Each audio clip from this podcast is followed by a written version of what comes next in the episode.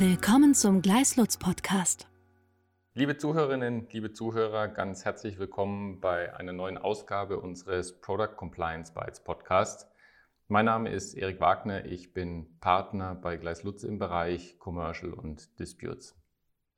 Ja, hallo Erik. Mein Name ist Marc Rudloff, Partner bei Gleislutz, auch in Stuttgart im Bereich Produktcompliance und Regulatory.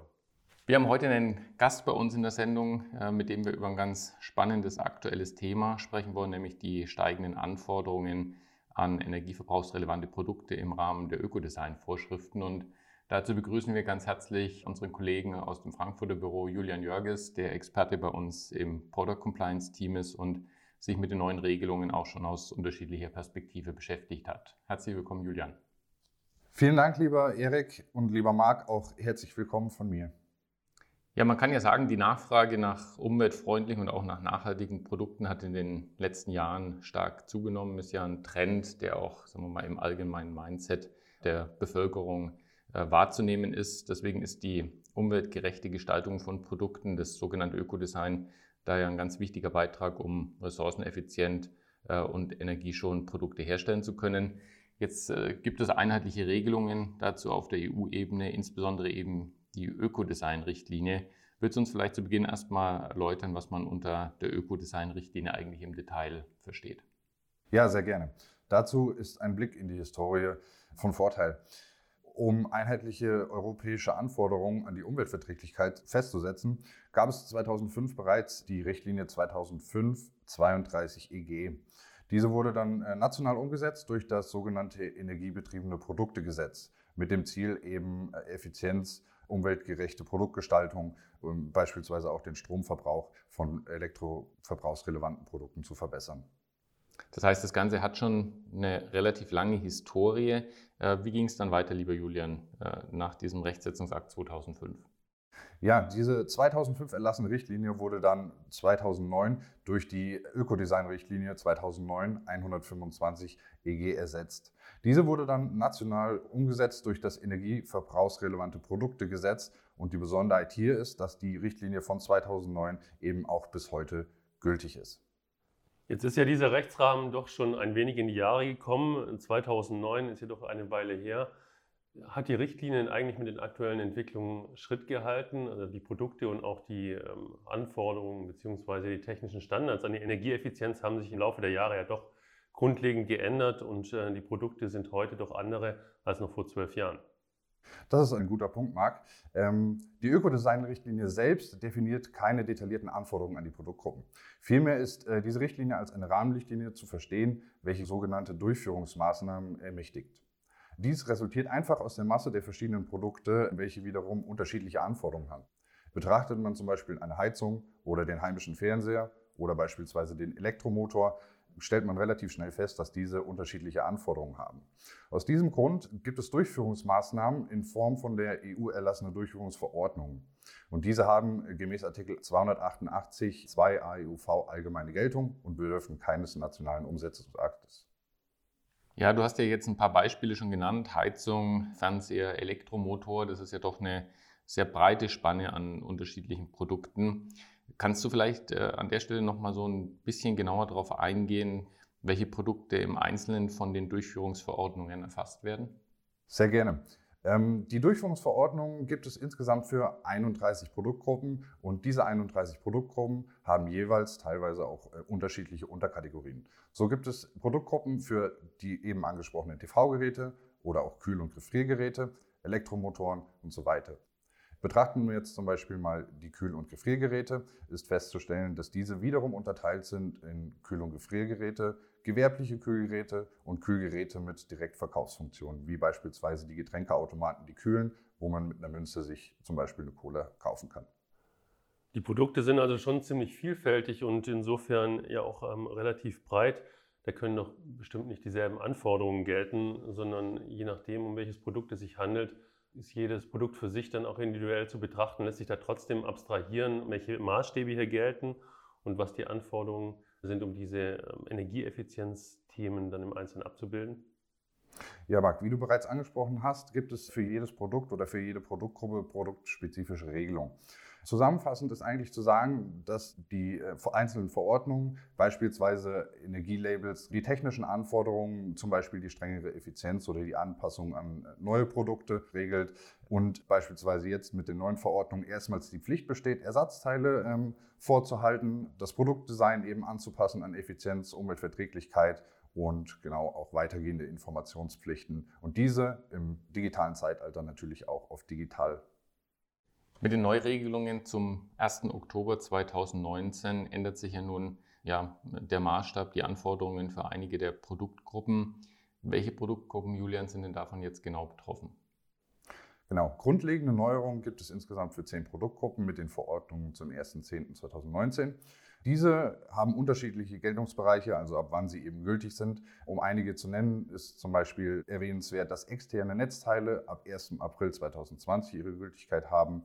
Reifen, Fernseher, Waschmaschinen oder auch die, wie bereits oft angesprochenen Kühlschränke gelten ab dem 1. März 2021, gefolgt von den Elektromotoren im Juli 2021 oder den Leuchtmitteln im September 2021. Das ist ja schon ein ganz bunter Strauß von Produkten. Insbesondere das Thema Reifen fällt ja ein bisschen raus aus den sonstigen Produkten, die hier erfasst sind. Also im Übrigen sind es ja im Wesentlichen elektrische Produkte, die äh, diesen Anforderungen erfasst werden.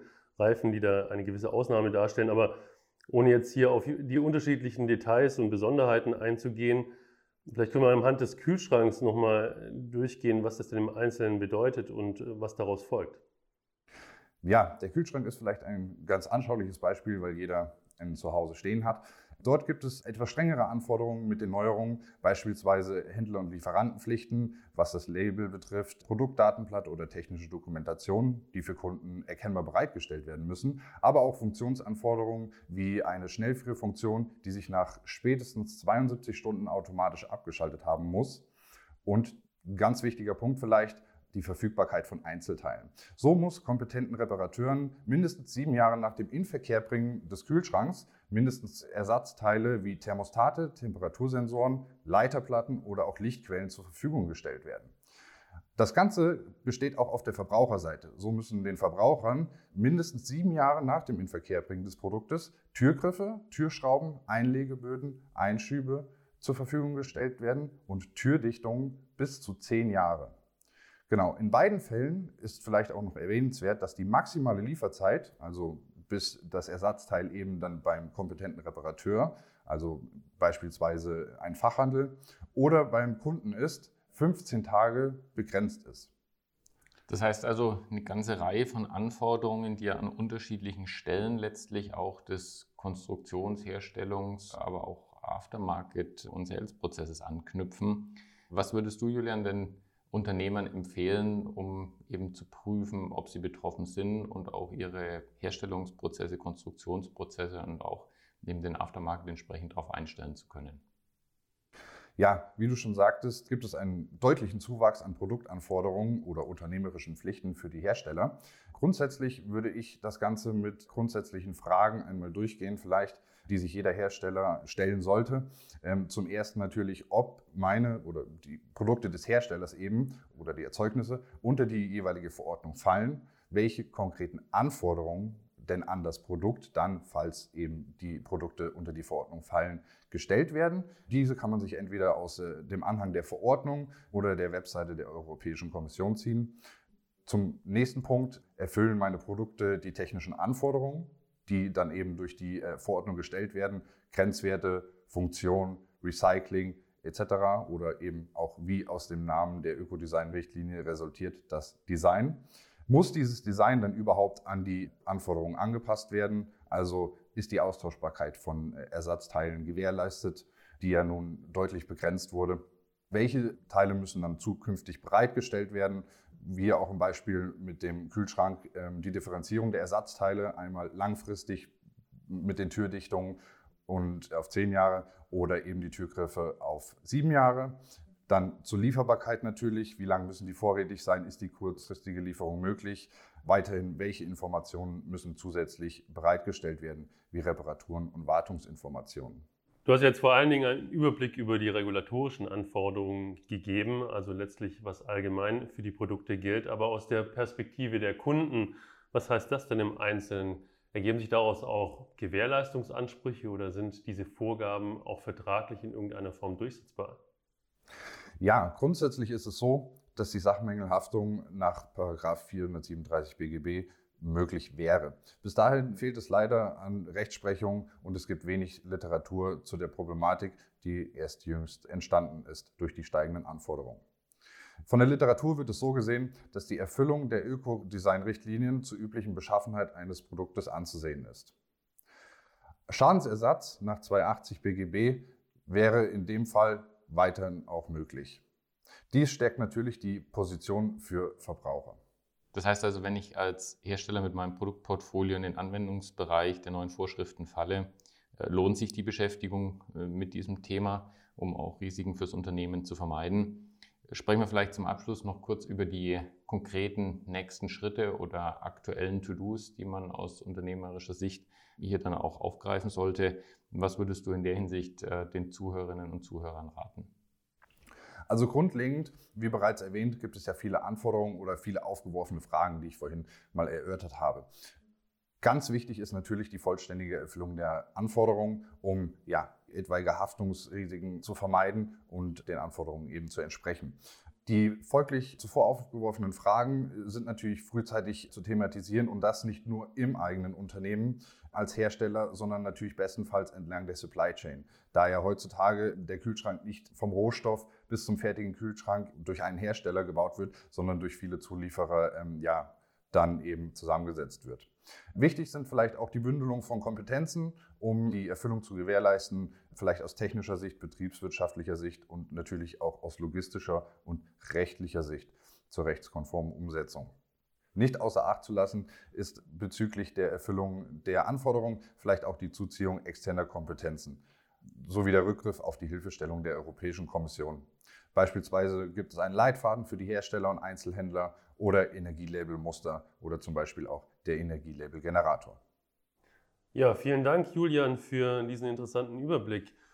Deine Ausführungen zeigen, dass die Ökodesign-Richtlinie doch weitergehende Anforderungen mit sich bringt, als man vielleicht vor Augen hat.